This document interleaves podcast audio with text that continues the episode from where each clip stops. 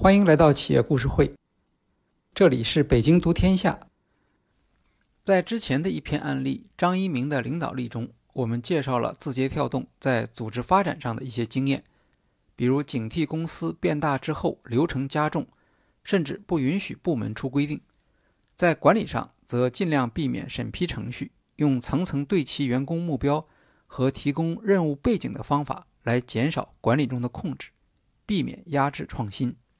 今天我们来讨论字节跳动在计划和决策中的一些特点，以创业早期的战略计划为分析重点。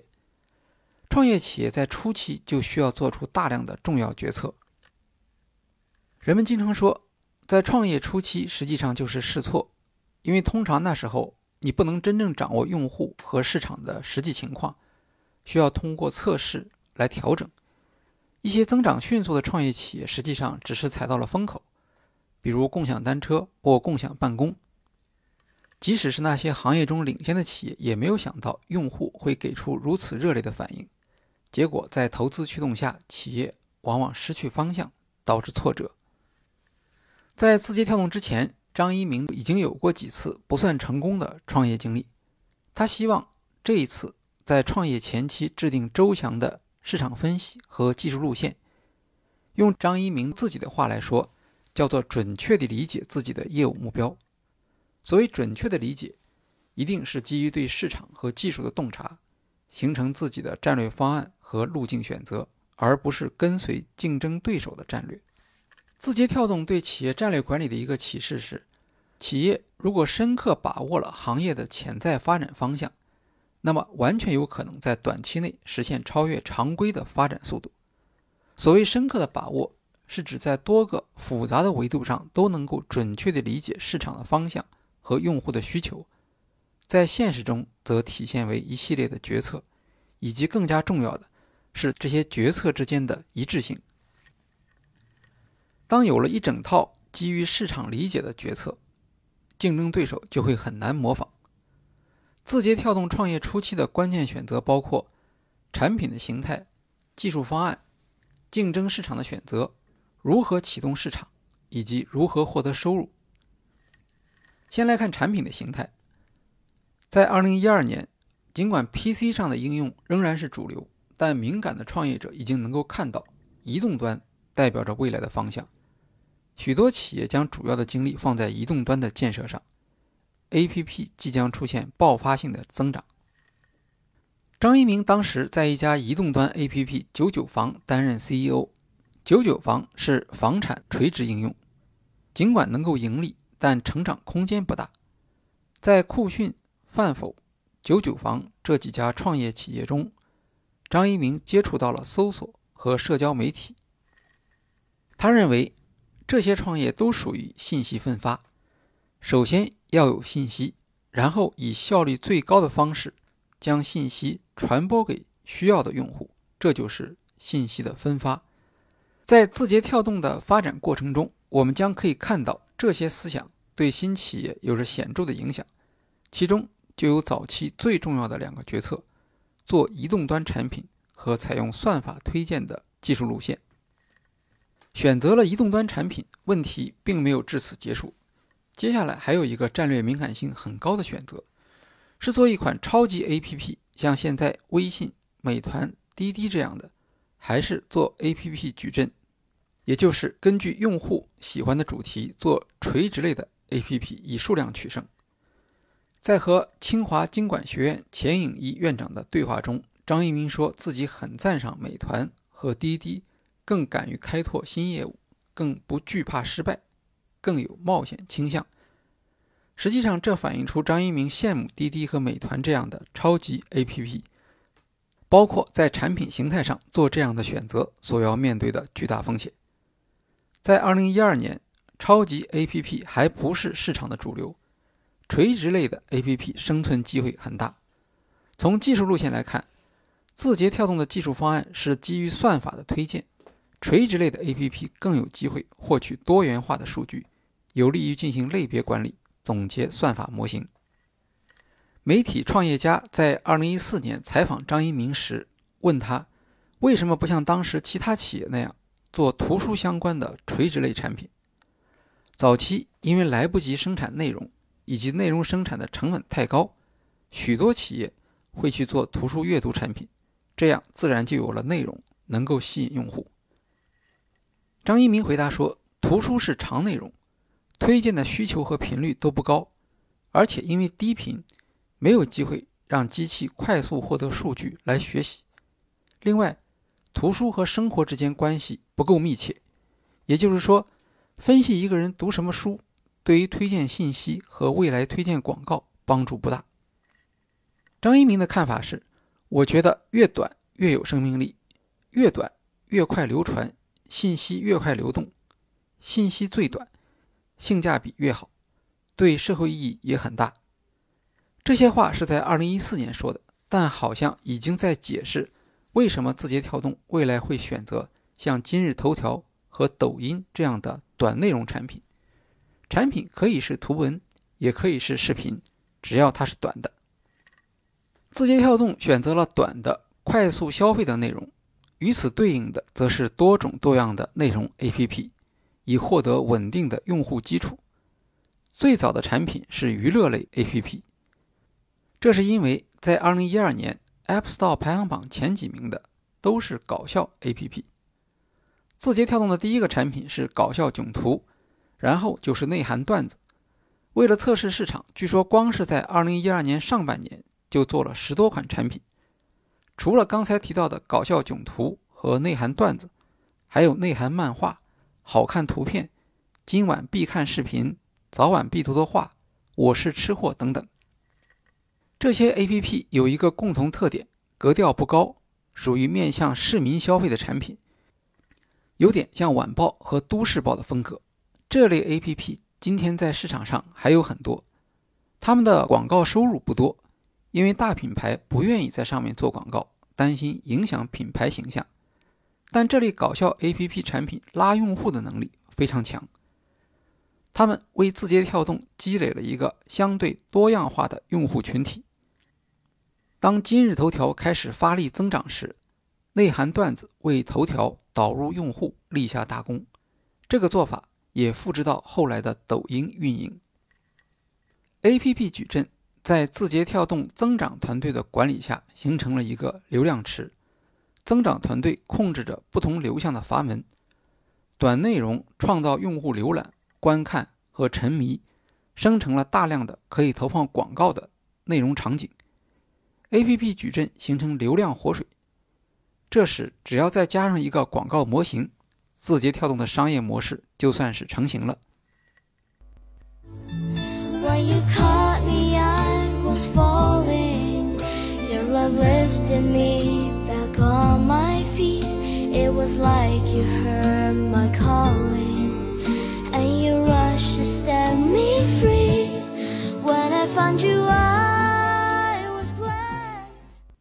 理解了字节跳动早期的产品选择，就可以知道为什么许多人会觉得字节跳动的产品内容好像有点低俗。这是因为企业在创业初期形成的一些服务用户的习惯，这种低俗的倾向与吸引用户和保持用户的强烈需求结合起来，将成为这家企业的 DNA，而不断的复制。有人说，字节跳动的核心能力之一是工厂化的 APP 生产，那么这种能力实际上在创业初期就已经设计好了。不过，像百度、阿里、腾讯这类企业。都是具备 A.P.P 工厂的能力，比如阿里的小前端大中台也是相似的思路，用来降低开发新功能的成本，提高新产品的上市速度。因此，这还不能算是字节跳动的核心能力，只是在字节跳动，这种能力与短内容和 A.P.P 矩阵相结合，配合算法，发挥出强大的竞争力。这就是波特教授所说的：“好的战略是一个组合，这个组合只适用于你这家企业，只能学到某项孤立的能力，而不能将这些能力很好的结合起来，形成竞争优势。A.P.P 矩阵在运营上会增加管理的难度，包括资源配置、内部竞争等。字节跳动有一个专门负责 A.P.P 运营的增长团队。”这个部门负责协调不同 APP 之间的资源，维护老 APP 的活跃度，给新的 APP 提供引流等等。再来看技术方案，在运营内容 APP 时，一个核心的问题是如何帮助用户接触到他们所需要的信息，这就是所谓的信息分发。提高信息分发的效率，就相当于增加阅读量、浏览量和观看量。也就等于广告机会的增加和产品价值的提升。信息分发有两种思路：搜索和推荐。搜索以 Google 和百度为代表，需要由用户输入关键词，这些关键词就成为广告的引导。另一种是推荐，通过分析用户身份和行为特征，向用户推荐他可能感兴趣的信息。当时。搜索的市场已经由百度主导，而推荐的市场竞争则并不激烈，主要是因为推荐的水平比较低，内容也少，还没有形成可观的市场价值。推荐的技术基础是算法，字节跳动面临的另一个难题是要不要从头开始建立一个算法的系统，因为这意味着时间和投资，还是只做一个仿佛有算法的企业。这也是一种选择。张一鸣曾经讲过，如果不能实现个性化的推荐，我们的产品只是做些微创新，也许能拿到一些移动互联网的红利，但不可能取得根本的突破，不能创造真正的价值。在任何时候，我们都要努力从根本上解决问题。他回忆说，在当时做推荐引擎。对创业公司来说，难度还是很高的。那时候有很多人在做类似的 APP，有些人是靠不可扩展的运营，有的人尝试通过简单的定制实现个性化。真正下决心做推荐引擎的公司很少，失败的却很多。我们可以看一看大家都熟悉的例子，豆瓣网在这个问题上就遇到严重的困难。本来豆瓣。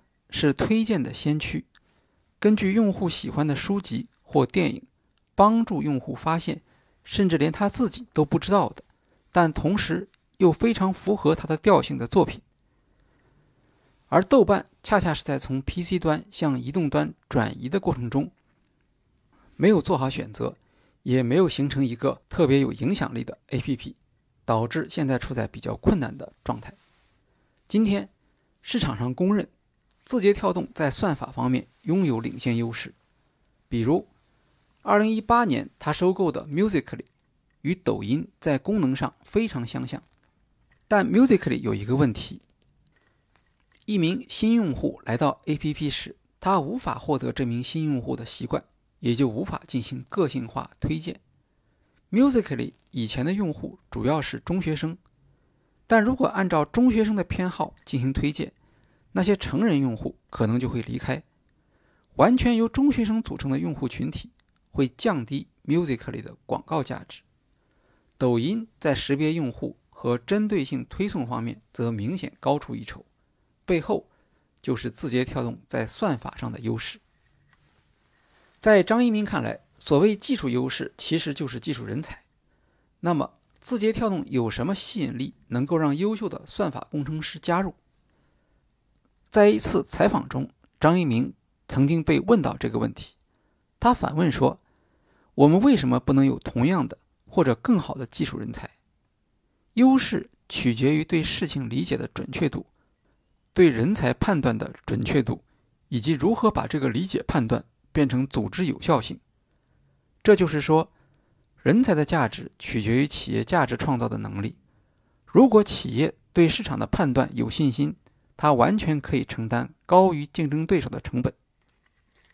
据说，字节跳动对算法人员给出的薪水比百度高百分之二十五以上。站在战略的角度，这样的投资就是字节跳动算法优势的来源。总结一下，在创业前期，张一鸣做出了一系列的选择，这些选择和决策在很大程度上决定了字节跳动未来的轨迹。他首先选择在移动端创业，当然这样做的人非常多。接下来，他选择了用推荐算法作为技术方案，这样做的人就少了许多。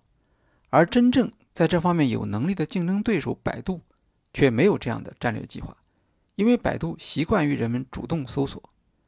百度的想法是有道理的，也是基于用户实际需求的。在 PC 时代，人们已经习惯于主动搜索，百度只是简单地将这种习惯转移到手机上。但百度没有意识到的是，移动互联网时代的手机用户可能和 PC 时代不一样。移动互联带来了许多新的用户，这些用户是从手机端开始上网的。他们过去根本就没有主动搜索的习惯，而那些习惯于主动搜索的人，在手机时代，他们的习惯也在发生改变。我们在企业故事会美国版淘宝 Wish 这家公司的案例中曾经介绍过，它的创始人 Sal Chesky 发现，用户不喜欢在手机上搜索。他说，每当我们在页面顶端或者底端加入一个搜索栏的时候，用户的参与率就会下降大约百分之四十。这样的发现，在移动端的创业者看来，本身就导向市场的机会。在决定了产品形态和技术方案之后，字节跳动还要对竞争市场和收入模式做出选择。我们将在下一讲中继续讨论字节跳动在创业初期的选择和决策。好，今天的企业故事会就介绍到这里，谢谢大家。